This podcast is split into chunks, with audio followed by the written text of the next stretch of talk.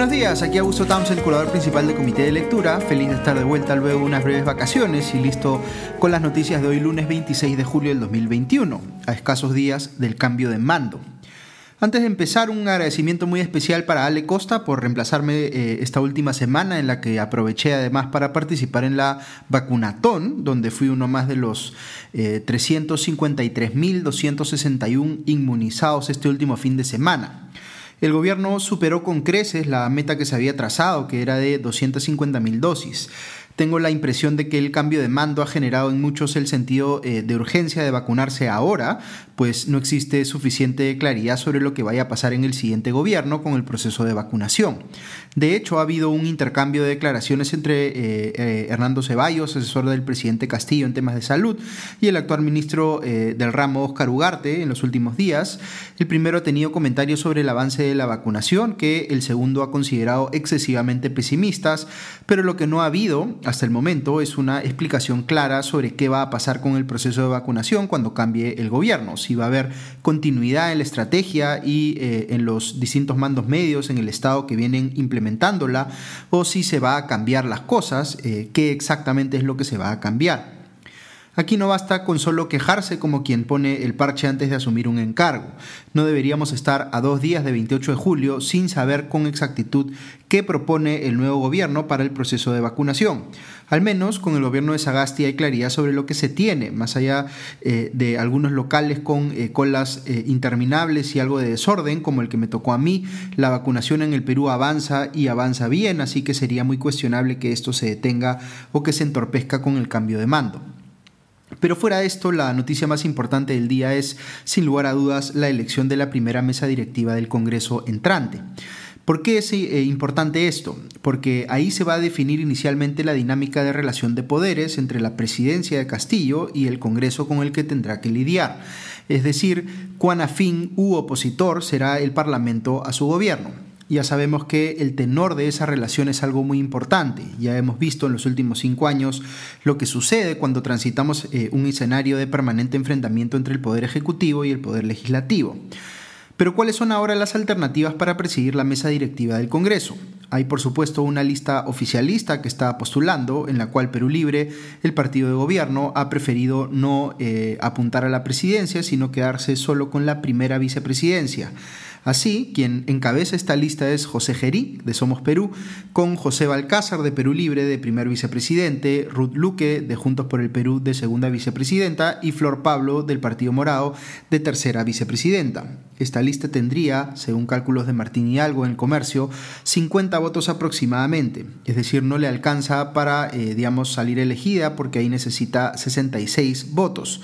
Lo que se ve aquí, sin embargo, es que más allá del caso de Juntos por el Perú, que ya era un partido que se esperaba que actuara en bloque con Perú Libre en el Congreso, lo que parece haber logrado de momento eh, el partido de gobierno es sumar eh, el apoyo de dos bancadas de centro, como la del Partido Morado y la de Somos Perú, habiéndose la primera incorporado a la segunda por no tener eh, número suficiente de congresistas para ser una bancada por sí misma. Los morados venían ubicándose eh, políticamente más eh, a la centroizquierda en los últimos tiempos, mientras que Somos Perú estaba más a la centro derecha, pero la participación de este último partido ha generado también eh, especulaciones respecto de si hay una conexión entre el expresidente y ex candidato por Somos Perú, Martín Vizcarra, y su entorno, y el nuevo gobierno de Pedro Castillo. De hecho, Gerí, quien preside la lista eh, para la mesa directiva en este caso, es el accesitario de Vizcarra, quien recordemos fue elegido pero no está eh, en capacidad de ejercer el cargo por haber sido inhabilitado. Vamos a ver hasta qué punto termina favoreciendo a los morados y a los somistas presentarse como oficialistas tan temprano. Luego hay una segunda lista eh, a la mesa directiva del Congreso que está presidida por eh, Mari Carmen Alba de Acción Popular y tiene como vicepresidentes a Lady Camones de Alianza para el Progreso, Enrique Wong de Podemos Perú y Patricia Chirinos de Avanza País. Finalmente APP, Podemos y al parecer parte de Acción Popular prefirieron asumir el rol de oposición en la lucha por la mesa directiva, pese a los acercamientos que se habían reportado con Perú Libre. Y finalmente hay una tercera lista presidida por Jorge Montoya y compuesta exclusivamente por integrantes de Renovación Popular, en concreto Milagro Jauregui, Alejandro Muñante y Noelia Herrera. Eh, dice Martín Hidalgo en el comercio que inicialmente hubo eh, la posibilidad de que Renovación Popular integrase la segunda lista que les mencioné, inclusive teniendo su parlamentaria Norma Yarrow como segunda vicepresidenta, pero estas negociaciones se cayeron. La misma Yarrow ha dicho que la decisión de Renovación Popular de ir con lista propia no tuvo el apoyo de todos los integrantes de su bancada. Sobre esto, Montoya ha declarado, abro comillas, tenemos derecho a participar democráticamente, nadie me puede obligar a retirarme, cierro comillas. También ha señalado ayer que, entre comillas, la derecha soy yo, como dando a entender que la lista presidida por Acción Popular no es de derecha. Eh, el resultado de, que Renovación Popular, o al menos una facción de esta, haya eh, decidido ir con lista propia a la elección de la mesa directiva del Congreso, hace que eh, se fraccione el voto de la oposición y por tanto mejora las chances de ganar de la lista oficialista. Por eso, algunos parlamentarios elegidos, como Alejandro Cabero de Avanza País, están cuestionando la decisión de Montoya y pidiéndole que no anteponga sus intereses personales y más bien decline su candidatura para no poner en riesgo la posibilidad de que la mesa directiva del Congreso esté en control de la oposición. Al ser consultado sobre esto en una entrevista con el comercio, Montoya respondió que, abro comillas, yo se lo diría al revés, ellos están evitando que mi lista pueda consolidarse, cierro comillas. La diferencia, no obstante, es que la lista de Montoya tiene respaldo de un solo partido, el suyo, y ni siquiera unánime, mientras que la lista de Mari Carmen Alba tiene respaldo multipartidario. Voy a introducir aquí una opinión personal muy breve. Por lo general, a mí me preocupa la gobernabilidad de quien asume la presidencia y por tanto considero que es importante que tenga respaldo en el Congreso para llevar a cabo su agenda de gobierno. Por ello, soy favorable a reformas institucionales como hacer coincidir la elección del Congreso con la segunda vuelta presidencial. Eh, esta vez, sin embargo, me genera preocupación, como les he comentado anteriormente, que el gobierno esté en manos de un partido que ha hecho propuestas profundamente antidemocráticas en campaña, como Perú Libre, al referirse a temas como restricciones a la libertad de prensa, desactivar instituciones como el Tribunal Constitucional o la Defensoría del Pueblo, o forzar la convocatoria a una asamblea constituyente. Por ello, sí creo que el Congreso debiera ser presidido por la oposición esta vez, esa es una preferencia personal, eh, y coincido en que la decisión de Jorge Montoya de postular él a la presidencia del Congreso, cuando ya hay apoyo multipartidario en una lista de oposición, es un despropósito en ese sentido. Pero es bien importante decir al mismo tiempo que la historia eh, muestra que un gobierno con un Congreso opositor genera un equilibrio muy frágil que puede estallar en cualquier momento. La única manera de que eso funcione sin llegar a una situación de intercambio de fuego entre vacancias presidenciales y disoluciones del Congreso, como la que hemos vivido en los últimos cinco años, es que esa oposición sea realmente responsable, que se plante firme cuando hayan impulsos autoritarios o demagógicos en el gobierno, pero sin ser obstruccionista en aquello en lo que sí debiera permitírsele al gobierno desarrollar su agenda. Así que una vez más tenemos que estar todos eh, o ser todos muy inteligentes en pensar cómo mantenemos ese equilibrio sin dejar que el conflicto escale más allá de lo estrictamente necesario. Y una vez más, eh, uno no puede tener la confianza de que esto vaya a ser así por la inmadurez y la tendencia de nuestros políticos en general de anteponer sus intereses personales a los del país. Cierro aquí este breve paréntesis de opinión y vuelvo a las noticias, eh, concretamente lo que ocurrió en el Congreso Nacional de Perú Libre este último fin de semana. Este parece haber sido la excusa para que Vladimir Cerrón pudiese hacer un despliegue de poder como secretario general del partido y evidenciar que tiene algún nivel de control sobre el gobierno entrante de Pedro Castillo. Dijo, por ejemplo, Cerrón que, abro comillas, de un parlamento oficial jamás se hace una revolución, la revolución se hace con el parlamento extraoficial, con la calle, con las organizaciones del pueblo, con los movimientos los gobiernos regionales, los estudiantes, los arquitectos. Ese es el Parlamento por el que tenemos que luchar, cierro comillas. Esta declaración desconoce directamente la democracia representativa y va en la línea de lo que ya ha señalado Cerrón en el sentido de forzar una disolución del Congreso para establecer una asamblea constituyente, como si para eso bastase recolectar una determinada cantidad de firmas. También dijo Cerrón que, abro comillas, si el gobierno está amenazado, es el partido el que tiene que organizar la resistencia. Si el gobierno se desvía, es el partido el que tiene que rectificar la vía, cierro comillas. Es decir, está tratando de marcar la ascendencia del partido, es decir, la suya propia, sobre el gobierno. Digamos que era altamente improbable que Pedro Castillo confrontase eh, con Cerrón en el Congreso Nacional de su propio partido, como quizá algunos esperaban, pero la forma de ver eh, cuán cercano o lejano eh, está Castillo de Cerrón será cuando se confirme el gabinete y con también el mensaje a la Nación de 28 de julio. El propio Cerrón quiso allanar el camino para que Roger Nájar, personaje cercano a él, sea nombrado primer ministro, pero esta posibilidad ha generado enormes cuestionamientos habida cuenta de que Nájar tiene muchísimas sombras en su haber, entre ellas haber embarazado a una niña de 14 años cuando él tenía 30 y negarse a reconocer a su hija en su momento. Eh, en fin, no tenemos todavía confirmación de quiénes van a estar en ese gabinete. El vocero de la bancada de Perú Libre, Alex Paredes, ha dicho que no revelan los nombres porque no quieren recibir críticas prematuras. Pero quizá algunas críticas, como la que hay eh, hoy en contra de Nájar, más que prematuras, son bastante atendibles. En fin, un anuncio que sí me parece positivo es el que ha hecho Pedro Franque, asesor eh, en temas económicos del presidente Castillo, en el sentido de que se ha pedido a Socorro Heisen que se mantenga como jefa de la Superintendencia de Bancas Seguros y AFP. Eh, el anuncio eh, que más bien generó extrañeza y preocupación en algunos sectores fue que el general del ejército César Astudillo haya pedido su pase al retiro y que se haga efectivo antes de que se cambie de gobierno. Eh, una nota de IDL Reporteros relaciona esa decisión con las gestiones que viene realizando el equipo de transferencia de Perú Libre para el sector defensa. Esta nota señala que le habrían pedido al general eh, Chávez Cresta que sea asesor del civil que supuestamente quieren poner como ministro, el abogado Walter Ayala, que no es experto en este sector, y Chávez Cresta habría declinado. Eh, otros eh, medios como Perú 21 especulan que la renuncia de Astudillo podría deberse a la participación en el equipo de transferencia de Perú Libre del general del ejército en retiro Walter Barrantes, quien, dice este medio, ha participado en eventos con representantes del Movadef. El presidente Sagasti ha dicho, sin embargo, que el pase al retiro de Astudillo es algo que este último ya había pedido tiempo atrás, como dando a entender que no tiene eh, que ver con el cambio de gobierno.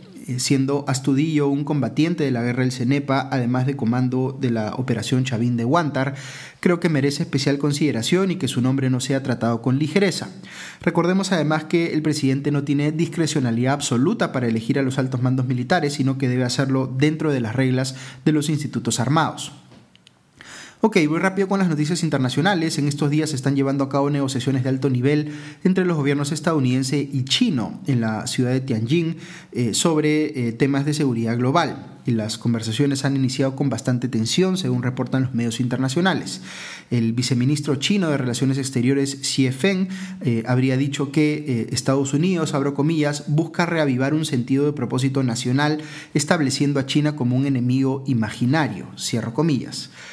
Recordemos que hace poco hubo otro encuentro en Alaska que también fue bastante tenso. Parece que va a ser eh, difícil allanar el camino para que los representantes, eh, o mejor dicho, los presidentes de los respectivos países, Joe Biden y Xi Jinping, puedan tener un encuentro privado durante la cumbre del G20 en Italia eh, en octubre próximo.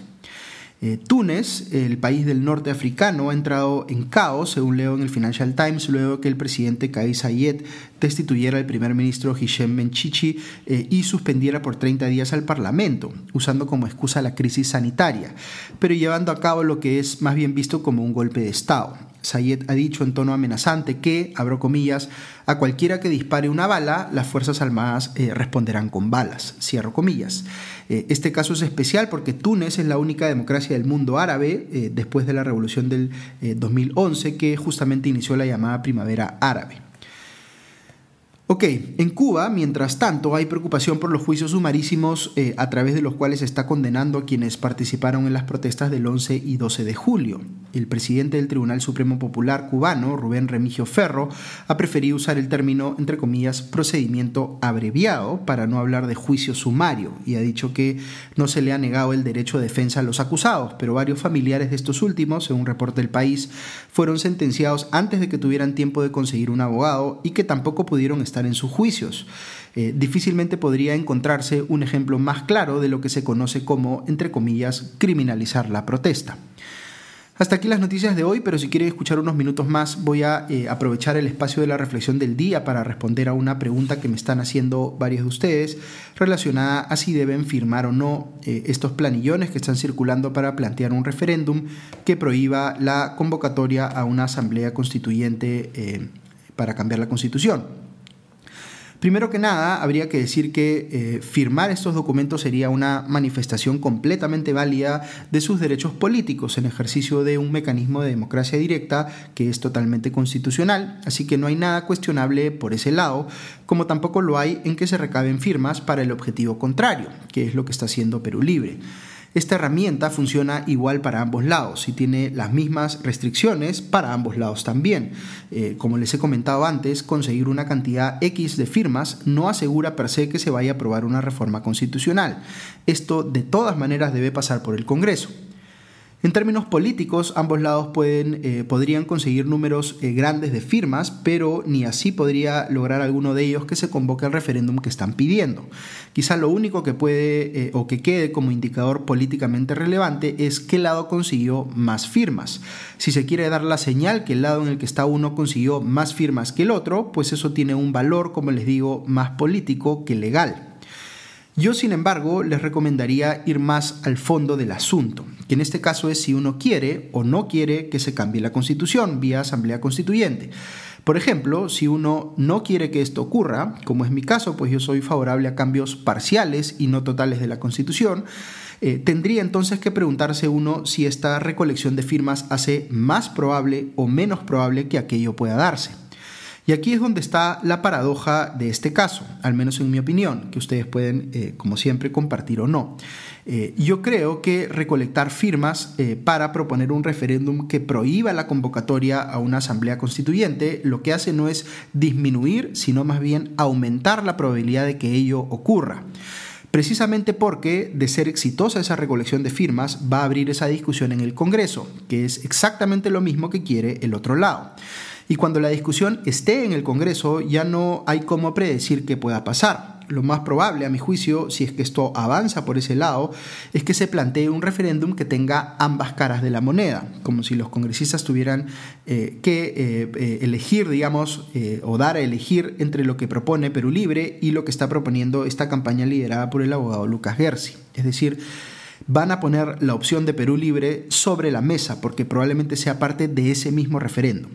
Y por tanto, si uno no está convencido de que tiene ganada ya esa batalla, debe ser consciente de que con esta propuesta de recolección de firmas en contra de la Asamblea Constituyente podría estar más bien dándole más chances a la propuesta contraria de ganar. Yo he dicho eh, eh, eh, anteriormente que estoy en contra de ambas propuestas porque creo que ambas caen en el facilismo de pensar que basta conseguir firmas para definir el camino que debe seguir el Perú en un tema tan trascendental como un cambio de constitución. Ya les he explicado en un podcast anterior que yo soy un defensor de la democracia representativa y que la aplicación de mecanismos de democracia directa en asuntos tan complejos como este pueden dar la impresión de que estamos siendo democráticos cuando en realidad estamos renunciando a la parte más importante de la democracia que no es el voto, sino la deliberación. La razón por la cual elegimos representantes es porque necesitamos que la gente, eh, o que tener, digamos, gente entendida que pueda deliberar, es decir, debatir sobre estos temas que tienen múltiples aristas. Eh, esos representantes nuestros tienen la obligación de defender aquello que es de interés de sus representados, pero eso incluye hacerles ver eh, sus que sus primeras impresiones pueden no ser las correctas, que hay temas que pueden parecer buenos en el corto plazo, pero son muy malos en el largo, o que pueden generar un beneficio en un ámbito, pero un perjuicio mucho mayor en otro. Si nuestra democracia representativa funcionase bien, eso es lo que estarían haciendo nuestros representantes. Eh, es comprensible que ante la disfuncionalidad de nuestra democracia representativa muchos piensan que es mejor reemplazarla por sistemas de democracia directa. Yo pienso que si hacemos eso, el remedio podría ser mucho peor que la enfermedad. Si la solución a nuestros problemas fuese recabar firmas cada vez que queremos cambiar algo, piensen ustedes qué pasaría con los derechos de las minorías. ¿Quién defendería tus derechos cuando tú no estás en la mayoría? Eh, los mecanismos de democracia directa son muy importantes y tienen sin lugar a duda un rol muy importante que cumplir, pero... Eh, eh, recurriendo a ellos de manera excesiva se genera, digamos, muchos peligros que hay que tener muy claros. Lleva esto a pensar, por ejemplo, que lo único que define a la democracia son los números, quién tiene más firmas o quién tiene más votos. Y eso no es así. La democracia es un sistema que se basa también en el respeto a los derechos individuales, entre ellos los derechos de las minorías, en el control del poder o la separación de poder, en la rendición de cuentas, en el pluralismo político. Si al transitar de la democracia representativa a la democracia directa perdemos estas últimas cosas, estamos perdiendo también la democracia. Esta puede parecer una reflexión un tanto compleja frente a un hecho bastante sencillo de firmar un planillón, pero deben ser conscientes de que esas son justamente las implicancias de tomar ese camino, de pensar que la solución a los problemas complejos está en recabar un número suficiente de firmas, cuando no es así. La solución estructural de largo plazo es que podamos hacer que nuestra democracia representativa funcione de verdad, que funcione bien. Ese es el problema principal que tenemos enfrente y que eh, no ponemos, digamos, eh, en primer lugar porque nos resulta eh, bastante más complejo de solucionar, pero es el que debiéramos estar solucionando. Ok, eso es todo por hoy, que tengan un buen día y ya nos escuchamos pronto. Adiós.